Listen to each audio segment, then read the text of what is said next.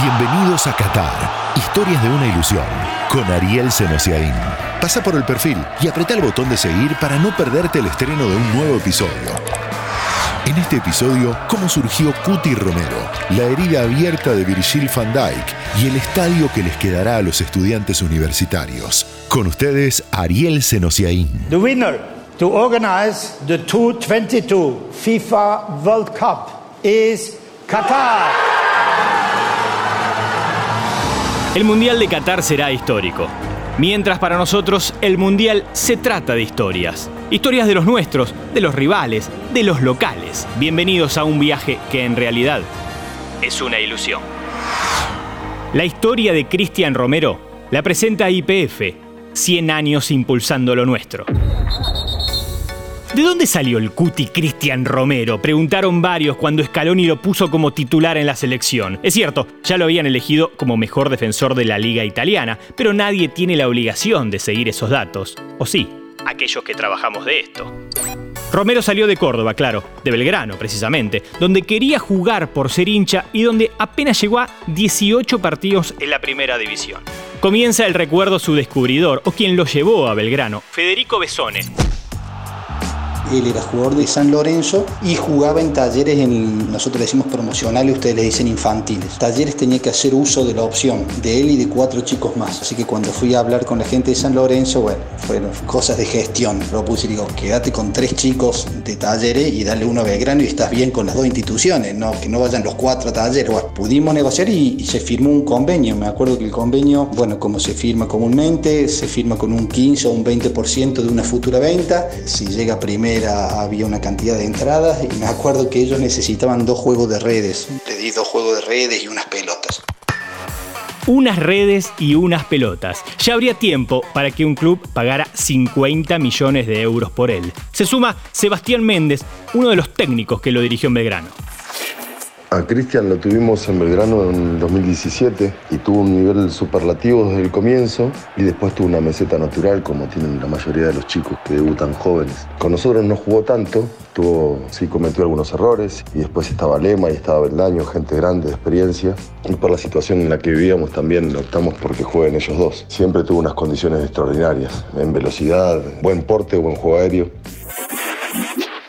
La siguen ellos, los que vieron a ese cuti silvestre. Siempre llamó la atención. ¿Cuándo empezó a ser un fenómeno? ¿Era bravo Cuti? Lo veíamos jugador de selección.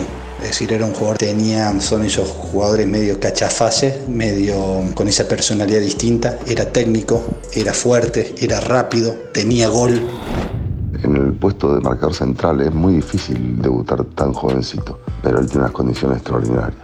Y después la talla, es alto, físicamente se volvió mucho más fuerte, era mucho más flaco. Fue ganando en kilos, en músculo. Hoy es una bestia el, pibe. Desde lo físico te mata.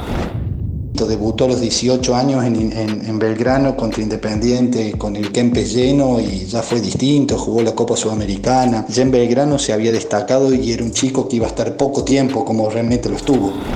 Y también recordar que Belgrano no era un club, no sé ahora cómo estará, pero era un club donde le gustasen mucho los centrales que estaban jugando. Tenía cierta reticencia también para jugar, para lo que a él le gustaba, porque Cuti jugaba, salía jugando desde abajo, le gustaba la pelota al pie.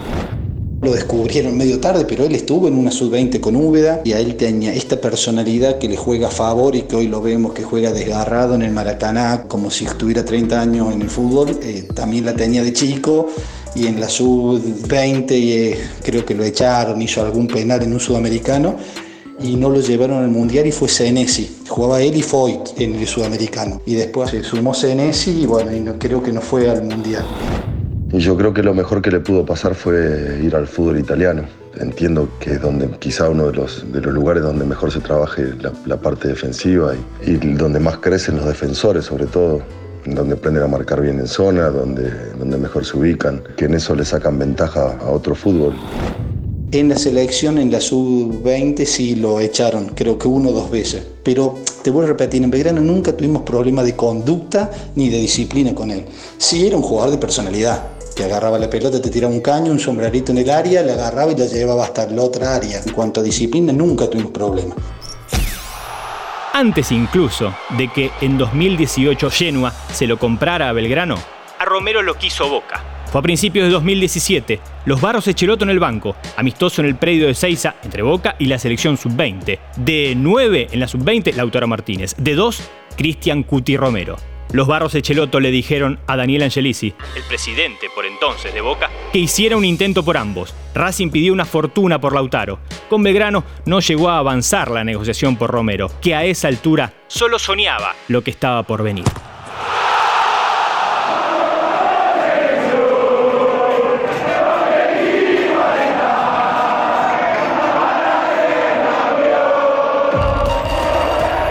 Otra historia de un central que se hizo gigante con los años. El neerlandés Virgil van Dijk, probablemente el mejor en su puesto en el mundo entero, que en su adolescencia había trabajado como lavaplatos en un restaurante. Se hizo gigante en su proyección deportiva y de manera literal. De los 16 a los 17 años creció 18 centímetros. No solo cambió el porte, también la posición en la cancha, de jugar de lateral a imponerse como central.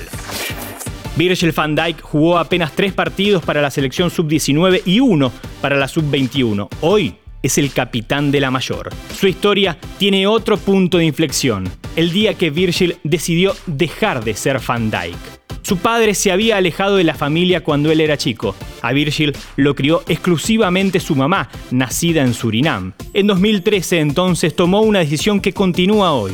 Retiró su apellido del dorsal de sus camisetas, tanto de sus equipos como de la selección.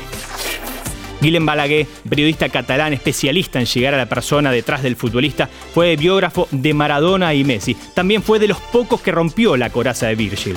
Él lo describe. Él no ha hablado mucho del asunto. Sé que su madre es su gran heroína y fue su tío, yo creo, hace unos años que en una entrevista el tío de, de Virgil dijo que no le había perdonado Virgil a su padre, que abandonara a su madre y a sus dos hermanos y al mismo. Es de las historias que dan eh, reflejo de cómo es él. Es decir, creo que tiene muy claro lo que está bien y lo que está mal y cree que las cosas que están mal y que se hacen mal tienen su consecuencia. Para mí es uno de los grandes centrales de nuestra era, pero más allá que eso es un líder perfecto. Y es una de esas personas, y no he conocido a muchas, que cuando entran en una habitación tienen un aura diferente, imponen, impone, pero en este sentido de una manera muy positiva. Me recuerda, por ejemplo, a David Beckham, que tenía también esa sensación, daba esa sensación, transmitía esa, ese aura especial.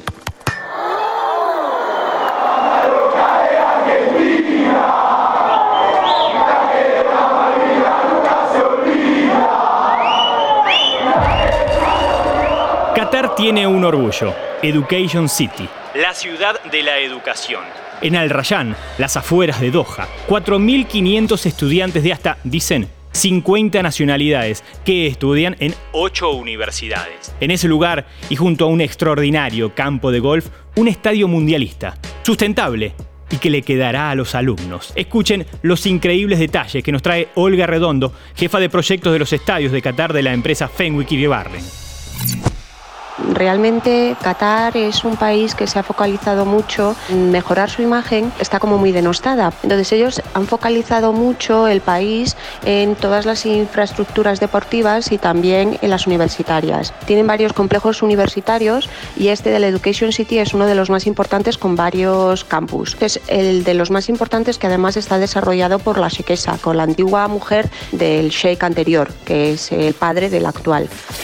El estadio eh, se pensó para el Mundial, pero una vez que acabe el Mundial, este estadio no solamente va a funcionar como fútbol, sino que tiene además una funcionalidad muy importante que son todas las aulas que tiene en todos los laterales del estadio. Va a servir para impartir clases, para centros de conferencias y para también formar a deportistas de élite en esta zona este estadio ya sabíamos que se iba a desmontar, entonces toda la grada, la grada es de hormigón, pero la grada superior es una grada metálica con unos sistemas de estructuras desmontables, de manera que se puede desmontar fácilmente y estas gradas y estos asientos venderlos a otros países o cederlos a otros países que necesiten unas instalaciones deportivas.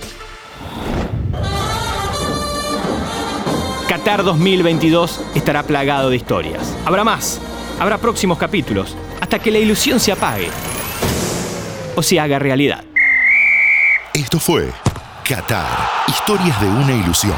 Todas las semanas, nuevas historias sobre Qatar 2022.